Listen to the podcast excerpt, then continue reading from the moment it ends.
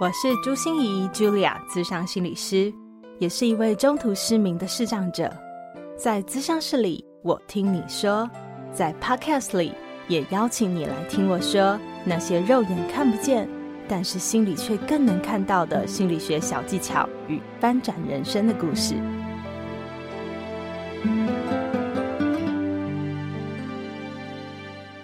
Hello，喽亲爱的朋友，你好吗？我是朱心仪，Julia，咨商心理师，欢迎收听朱心仪说心里话。嗯，不知道你最近过得如何？哈，最近二月份对我来说，时间真的过得好快哦，怎么一晃眼好像就过去了呢？好，那在二月份的时候，我做了一件非常重要的事情，呃，应该不是说我做了啦，而是说我去参与了一个非常重要的事情，那就是。一个朋友的婚礼，哈，你知道年过四十啊，还能够出席别人的婚礼，还能收到红色炸弹哦，还能够去呃吃到酒席哦，那真的是一个蛮特别的事情。好，那我去参加的这个婚礼呢，是我一个好朋友，也是我很好的一个前辈哦，就是我在义务张老师担任的期间里面的一位督导。那大家应该知道张老师嘛，因为他很老字号、老招牌哈，他就很像生命线哈。如果你有任何心理困扰，都请你打一九八零，那就会有张老师，我们受过专业训练的志工在那里服务大家。那那时候我担任志工的时候，呃，我的督导就是这样的一位前辈。那我去参加他的婚礼，在参加他的婚礼的时候，就让我想起了一个非常重要的经验。他对我的生命哈，真的有很多。我我说的是这位朋友，他对我的生命真的有很多很多重要的影响，呃，真的是亦师亦友的一位督导哈。那其中我就想起了这一段很让我很印象深刻的经验，那很想跟大家来做分享，也就是我今天为什么想谈这次的主题的很大的原因哦。哎，这个故事哈，有一点十八禁哈，呃，收听我 podcast 的应该都已经过十八了哈。对，我看后台数据是这样了。好，那呃，就是我那时候在研究所一年级的时候吧，就是很稚嫩、很生嫩、很深色的那个年代哈。然后再开始接电话的时候呢，那就接到一位个案打电话来，就说：“张老师，我有一个困扰。”啊、我就说啊、真的很是什么样的困扰，好像有点难启齿哦，因为他一直吞吞吐吐、吞吞吐吐的这样子。后来呢，终于他好不容易就说出来了一个事情，就说张老师，我跟你讲哦，我我我我是男生嘛，可是我穿丝袜的习惯。好、你知道，对我们张老师的训练来说。个案愿意告诉你这么隐晦，然后好像不太能见光的事情，是一个非常重要的。嗯，他愿意开始陈述出他的困扰，所以这是一个非常重要的机会。你就要更同理哈，更用心的倾听，让他感受到你很愿意陪伴他、协助他的那个过程。结果呢，后来就会开始跟我讲说，呃，因为我穿丝袜的困扰嘛，然后我都喜欢不穿内裤穿丝袜，然后它就会摩擦到我的龟头，然后我就会射精。听到这里哈，你知道才研究所一年级的我，哈哈，就心里有一点怎么搞的？这个这个这个我接得住吗？这样子哈。可是因为我是张老师嘛，我觉得我要是立持镇定哈，因为我是要来协助他的人，我就会说这个造成什么样的困扰呢？哈，然后呢，他就继续吞吞吐吐的再继续告诉我。那那个细节我就不多加描述了哈。可是我发现了一件非常特别的事情，我觉得。我是在陪他处理他的困扰，所以这就是一个在性方面或者是恋物癖上面，他有一些些的困扰。那我们要想办法怎么去化解这些困扰，怎么去调试这些困扰，怎么让这些困扰有不同的解决方式嘛？所以我就开始去慢慢引导他往这个思考方向走。可是我发现呢、啊，不管我再怎么引导，他好像都会跳回来，就会跟我说那个丝袜，怎么样怎么样啊，摩擦到的时候感觉怎么样怎么样啊？然后喷出来的时候又怎么样怎么样啊？他就开始想跟我描述更多细节，然后一直把我拉回那个情景的感觉。我心里就有点警铃慢慢的响起来的感觉哦。所以我还是耐着性子，然后继续听，继续听，听到我真的受不了的时候，我就跟他讲说：“先生，我觉得我不太能帮助你，我找我外面的督导来一起协助你。”好，那时候我就跑出去啊，找我们的外面的督导，因为我们每一班都有一个很好的督导在协助，我觉得这是张老师非常好的一个措施。好，然后呢，我找我的督导就开始跟他说描述我的状况啊，然后那位督导就进来我的电话间里面，然后接起电话来就说：“先生，你有这样的困扰，对不对？”然后他就当然就说对，然后呢，我的督导就说了一个我觉得很惊悚的一句话，他说：“那我跟你说，你要解决这件事情非常的容易，就是拿把剪刀把它咔嚓掉就对了。”天哪！然后那个个案当然就马上挂掉电话了。出来了以后，我还来不及。问他那句话到底他为什么会这样说？然后我就开始不停的哭。我不知道大家有没有经验过一件嗯很恐怖的事情，可是你当下要立持镇定，就很像是我们呃发生火灾、发生地震的时候，有没有？你要把你的财物赶快呃拿出来啊，你要把你的小孩赶快救出来啊。所以那时候的你根本什么都不怕，就是你因为你就是要做这些事情。可是当你出来了以后，真的是心有余悸，好害怕，好恐慌，那些感觉全部都上来了。我当下哦，真的是还来不及问他问题，我就开始放声大哭，然后就一直在哭，一直在哭，就是怎么那么恐怖啊？哦，他到底说了什么话？然后越想他说的那些话，就觉得越可怕，这样子。然后，哎，别忘了，我还是个研究所一年级的孩子啊。那时候我呃被。就是大家忙着安慰我嘛，然后呃，我被稍微冷静了一点以后，我就开始问我的督导，我说：“你你你怎么可以说那种话？” 这样，然后我的督导就跟我讲说：“因为我们的个案都有留那个记录，就是我们的督导都会留下特别的记录。如果有一些特别个案的话，我们的当班督导一一般一般都会传承下来。说那个个案已经打电话过来很多次了。”确定他是猥亵个案，他不是正常个案，所以我们不需要协助他。然后，那我还是觉得好，就算是这样，你也不能用这种话吧？所以我还是问他说：“你、你、你，我们是张老师哎，你怎么可以说这种话？”这样啊，那我的督导就说了一句话，让我开始才注意到这件事。他说：“张老师觉得照顾你们比照顾个案更重要。”就是张老师觉得把你们每一个义务张老师都照顾好，比把我们的个案照顾好更重要。那个时候哦，我才开始意识到一件事情，就是对，我好像总是把个案放在我的前面，因为我太想照顾他们了，所以我自己总是会被丢在后面，我压抑、忽略，不要去听我内心的感受。然后当下我只想专注于他，可是照顾好我自己，我才有办法真的照顾好个案，不是吗？所以那一次对我来说是一个很特别的体验，就是让我想跟大家今天谈的就是自我照顾。这个议题，这议题以前对我来说就是个名词啊，就是一个说教嘛，对不对？我们要好好照顾自己啊。然后对我来说有点像开场白啊、关怀语啊，就是跟跟那个你好吗很像，就是你要好好照顾自己哦，要关怀自己哦，要保重自己哦，就差不多嘛，就是，这个意思不是都是这样吗？可是那时候。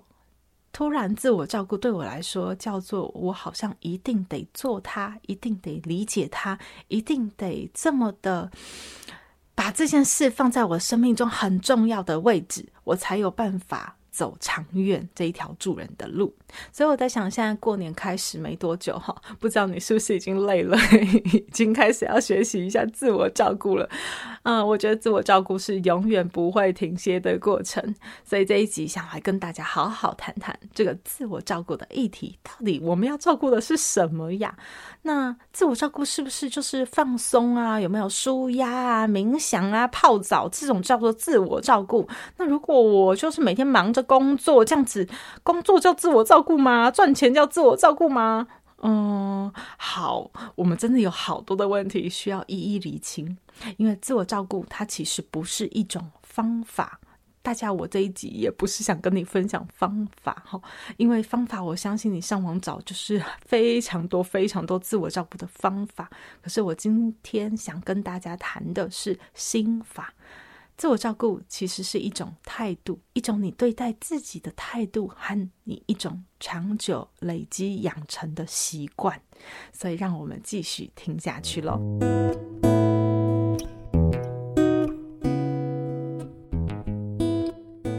自我照顾要照顾什么东西呢？呃，当然最重要的就是自己的需求。我相信有许多人应该听过马斯洛的需求层次论，哈，呃，就是我们每一个人其实都有非常非常多的需求，包括我们的生理需求，开始吃喝拉撒睡嘛，求知识、求美，我们都希望自己美美的呀，然后是获得知识的，然后也有开始有呃连接与人连接的这样的需求，被爱和爱人的需求。那我们最后还会有自我实现的需求，那不只是成就感啊、价值感的问题而已，那是一种超越自己、非常肯定自己，然后觉得自己很有贡献、很有意义的这种感觉。所以人有非常非常多的需求，那在满足这些需求，在照顾这些需求，就是所谓的自我照顾喽。那所以你会说，好，那我了解了。所以呢，我们休息放松，算是照顾我们的生理需求，好好吃，好好睡，对不对？我们努力的工作，也是照顾我们可能有安全感的需求。我们需要有一些经济的来源，让我们更有安全感。呃，我们说不定也在工作里面得到了一些成就、自信、肯定等等。所以我们在照顾这些需求，所以其实不会说是呃，你做什么叫做自我照顾，不做什么叫做没有自我照顾，都没有这样的说法，而是你的需求有没有被满足，有没有被你听见、尊重、看到，并且去照顾他们。那你会说，那那那那自我照顾就是照顾需求嘛，对不对？好，那我知道了。那那那为什么自我照顾会那么难呢？嗯，为什么我们总是会说：“哎呀，你不要忘了好好照顾自己呢？”这个自我照顾什么时候会被忘记？就是当冲突需求有冲突的时候啊，每一个人就会开始有不同的选择和偏好了。你会常常想要去照顾某一类需求，然后常常去忘记某一类需求。比如说你在工作非常非常忙碌的时候，或者是工作非常有成就感的时候，你就会乐不思蜀，你知道吗？你的身体不停的在跟你发出那个哀嚎啊、警讯啊，可是你都忘记听它了，然后或者你都刻意在压抑它。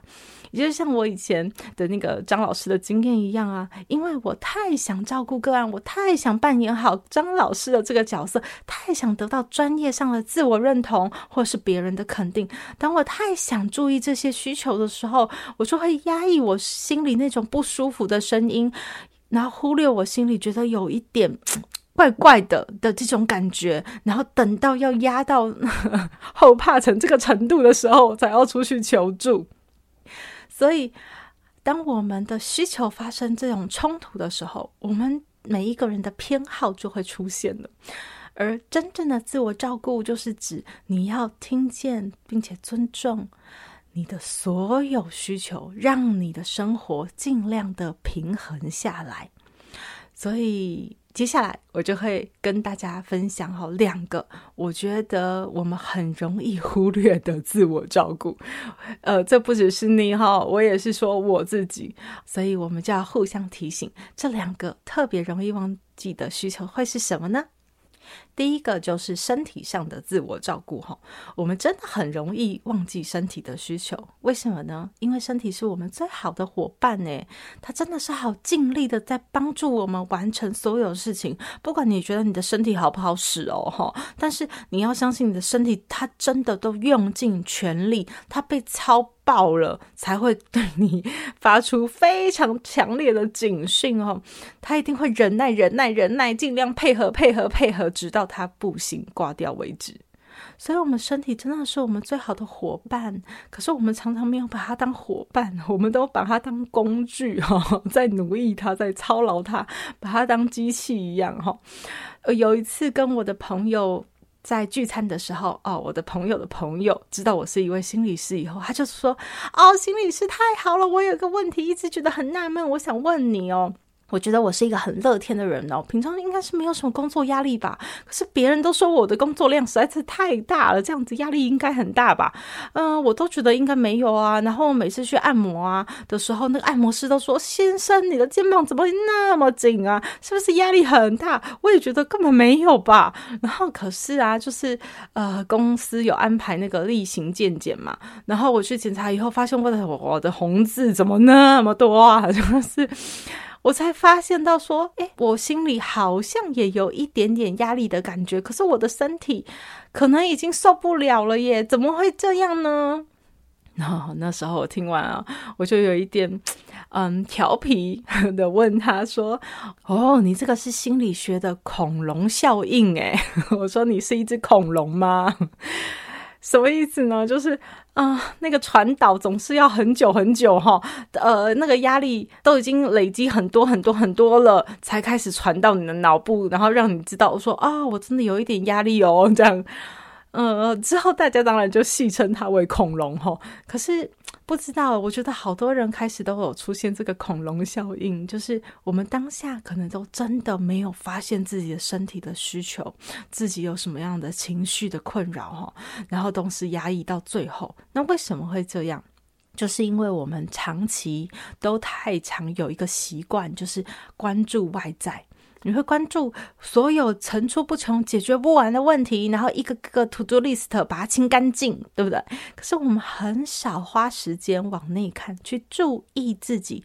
那最常被忽略就是你的身体，所以他可能有跟你讲过话哦，有跟你讲过我累了，或者是跟你讲过我觉得压力大了，或跟你讲过说我现在已经觉得太兴奋了，好像不太行了，hold 不太住了。可是因为你都不理他。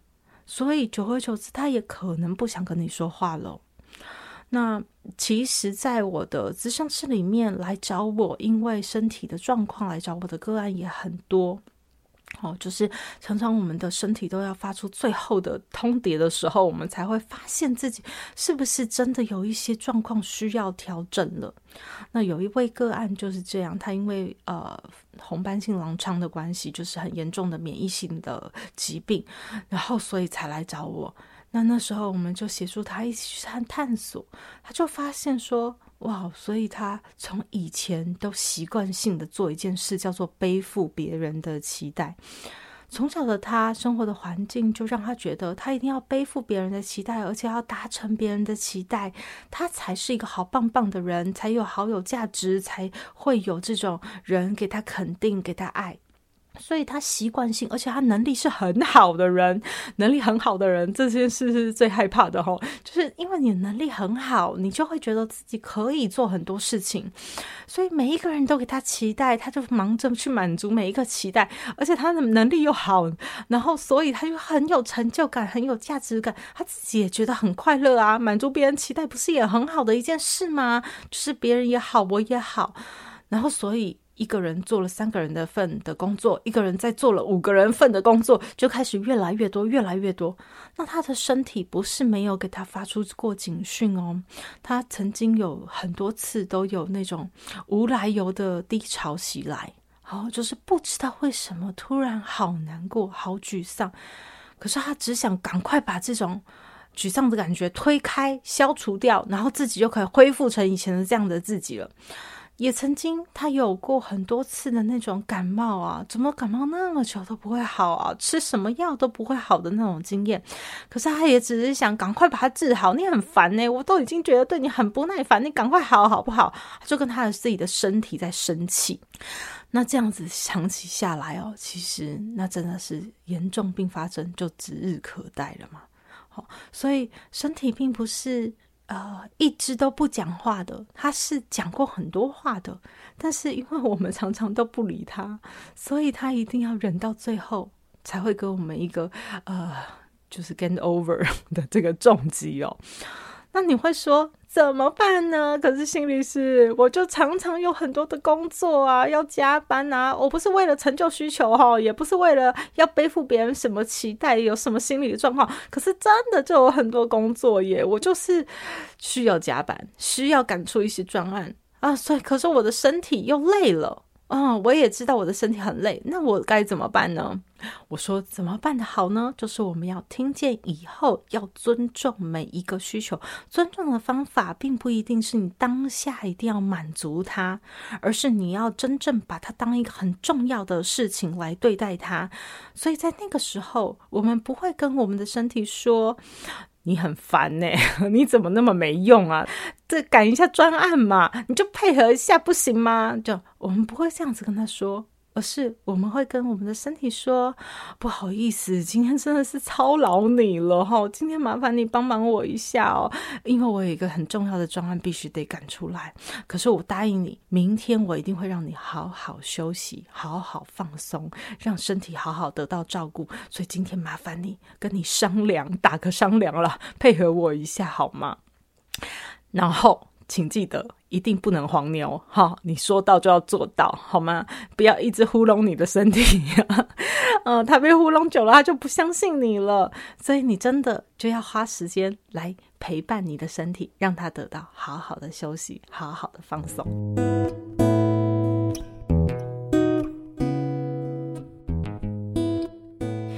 个常被我们忽略的自我照顾哦，就是在人际间的自我照顾。人际间我们也很需要自我照顾哦，因为我们每一个人其实都有被爱、爱人、与人连接的这种需求哦。所以，当我们很想照顾这一点的时候，我们很容易就会忘记自己。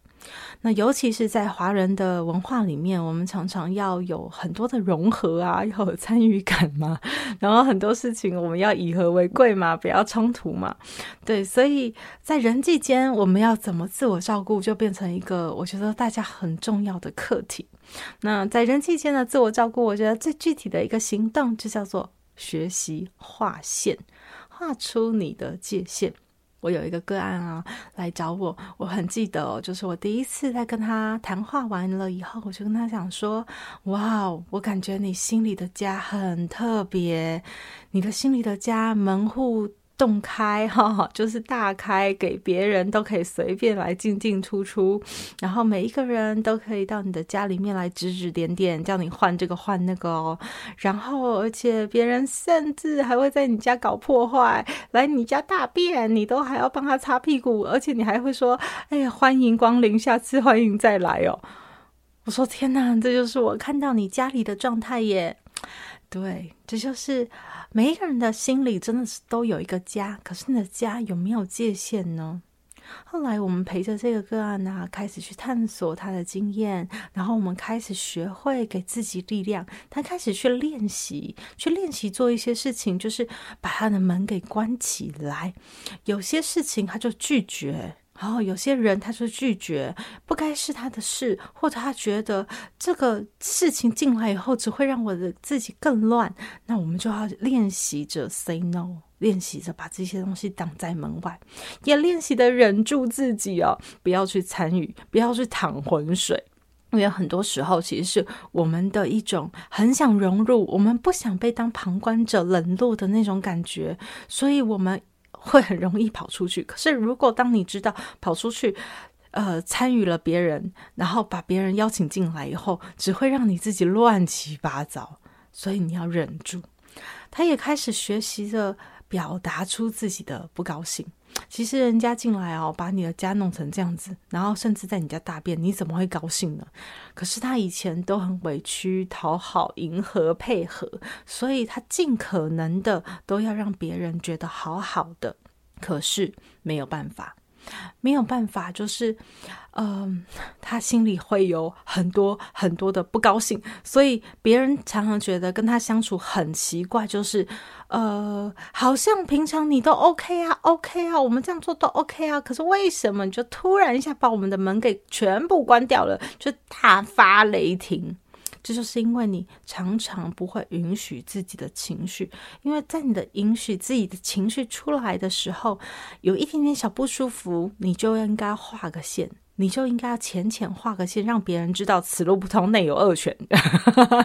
对，不要再靠近我了，不要等到你最后终于忍不住了，火山爆发的时候，你把全部的门都关起来，然后还把别人的房子烧了，自己的房子当然也烧了。对，那是一种玉石俱焚的感觉哈，那就是心理学里面常说三点即一杯哈，就是说别人对不起我的时候，或别人让我不舒服的时候，我的心里都会有记一点，给你又记一点，然后等到记到三点的时候，我就拿整杯的水泼你的脸，然后掉头就走，那就是三点即一杯了哈。可是，就让大家不要满了三点，你才挤一杯嘛。你一点的时候就要给人家画一点线，所以他也开始学习，当别人在他家做出不合理、不好的举动，或他不喜欢的时候，他开始可以告诉别人他的不舒服、他的不愉快，让别人知道他也需要被尊重。那一切就从尊重自己开始喽。所以我知道这些的练习过程都是不舒服的，但是当我们开始慢慢练习的时候，他也才开始清理干净他自己的家。他也跟我说：“哦，我终于看到我的家了，我才有照顾自己的感觉。”那有些人也会问我说：“诶，心理师，你是说，呃，我们要允许自己的生气吗？允许自己的愤怒啊？”呃，所以呀、啊，像是我分手的时候啊，我其实心里是很生气、很不甘心啊，就是会觉得啊，对方这么的渣，怎么可以做这种事呢？所以我就会很想去呃报复他、骚扰他，不停的那个传一些讯息给他，然后让他知道他自己做多糟糕的事、多伤人，然后多丢脸、多烂这样子。那我这样子是照顾我自己的需求，对不对？这样是自我照顾吗？大家可以想一想哦。呃，我的想法是，第一个是清理自己的家是最重要的事情。我们每一个人做的事情，就是先把自己的家清干净。所以，呃，如果在关系里面，好、哦，我们自己的家被搞得乱七八糟了，那那时候我们一定会有生气和不甘心，或者是会有伤心的感觉。可是这时候啊。到别人家去，把别人的家也弄乱，你知道？当我们去骚扰啊，当我们去呃放风声啊，当我们去做很多报复性的行为的时候，是我们也企图把别人的家弄乱嘛，对不对？所以，当我们想要企图把别人的家给弄乱的时候，第一个是到底把别人的家弄乱以后，我们的家会不会平静一点？我们自己的家会不会好过一点？第二个是，呃，有些时候。那些回应哦，真的更会伤人我们很很多。就是说，别人不但不会好好安抚我们，不会让我们就把他的家搞乱，他还会羞辱我们，他会给我们更多的伤，甚至是他们会让我们有一种自取其辱的感觉，把大门一关，你根本进不了他的家。那个时候，你真的有一种不但被伤害，还会被羞辱一顿的感觉。对，那个叫自取其辱。如果自取其辱，那就不是自我照顾啊！回过头来，我们要来想想看，当自己的家被打乱的时候，那种生气和不甘心，我们可以用什么别的方式来疏解，而不是只是用发泄的方式想要去搞乱别人的家。好，那才是一个有智慧的自我照顾，是真正的自我照顾，而不是呃满足了一时的需求、一时的快感、一时的爽，可是它衍生出更多的问题，那你就自我照顾没完了。所以我想跟大家分享这两个很容易被我们忽略的需求，但是其实我们在自我照顾上面的确有非常非常多的需求，比如说你有没有情绪上的自我照顾？你有没有给自己一点点时间，留一点点空白给自己，让自己整理一下自己的情绪？你有没有给自己的情绪打一个逗点，让自己有一点呼吸？哈，或者是你在经济上有没有自我照顾？你知不知道自己的个性是什么？适合用什么样的投资理财工具？你有没有在投资自己，让自己有更多能够以后赚钱的能力？好，那时候是经济上的自我投资，又或者是像说我们在呃工作上面也需要自我照顾啊，比如说你知不知道自己你的工作，呃，兴趣是什么？你的专长是什么？你的能力到哪里？你的 loading 可以是多少？是你的负荷量的极限，或者是你每天工作里面，在什么时候工作是最有效率的？什么时间要做些什么事情，会是 CP 值最高的？对，这些都是很重要的自我照顾。所以，自我照顾真的就是听见、尊重和照顾你的每一个需求。那就从了解我们自己的每一个需求开始吧。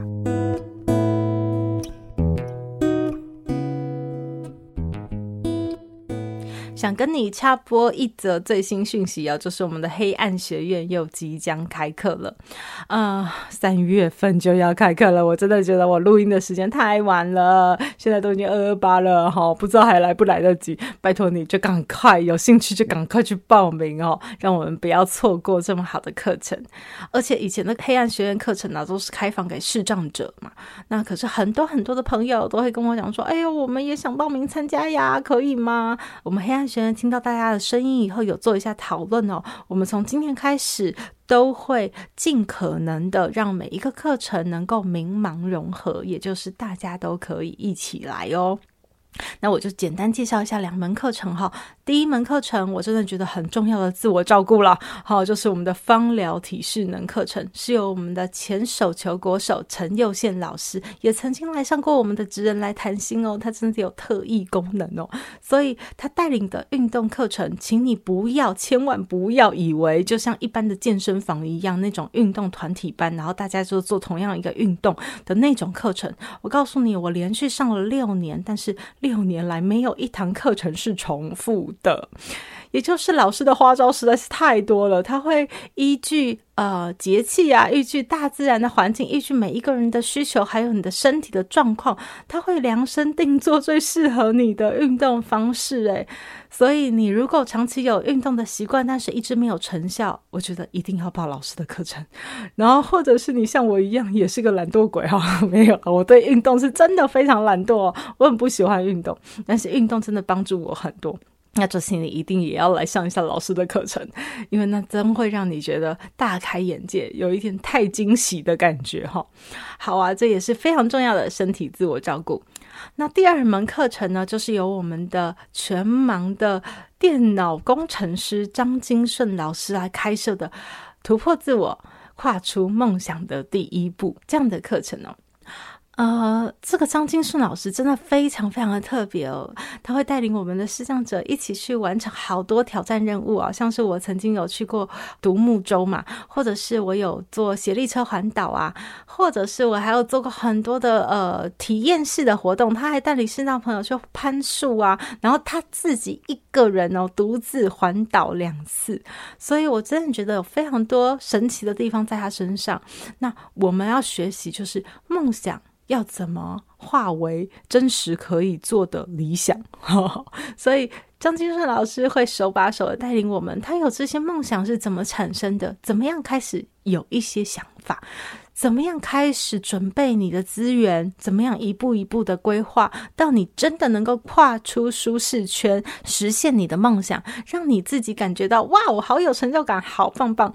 而且很多人都说，为什么你很喜欢做挑战的运动？其实不是啊。我我是觉得，真的每一次的挑战都是在跨出舒适圈，那都会带给自己心里很多的成长和蜕变哦。好，所以我真的觉得这个顺子老师的课程很推荐大家。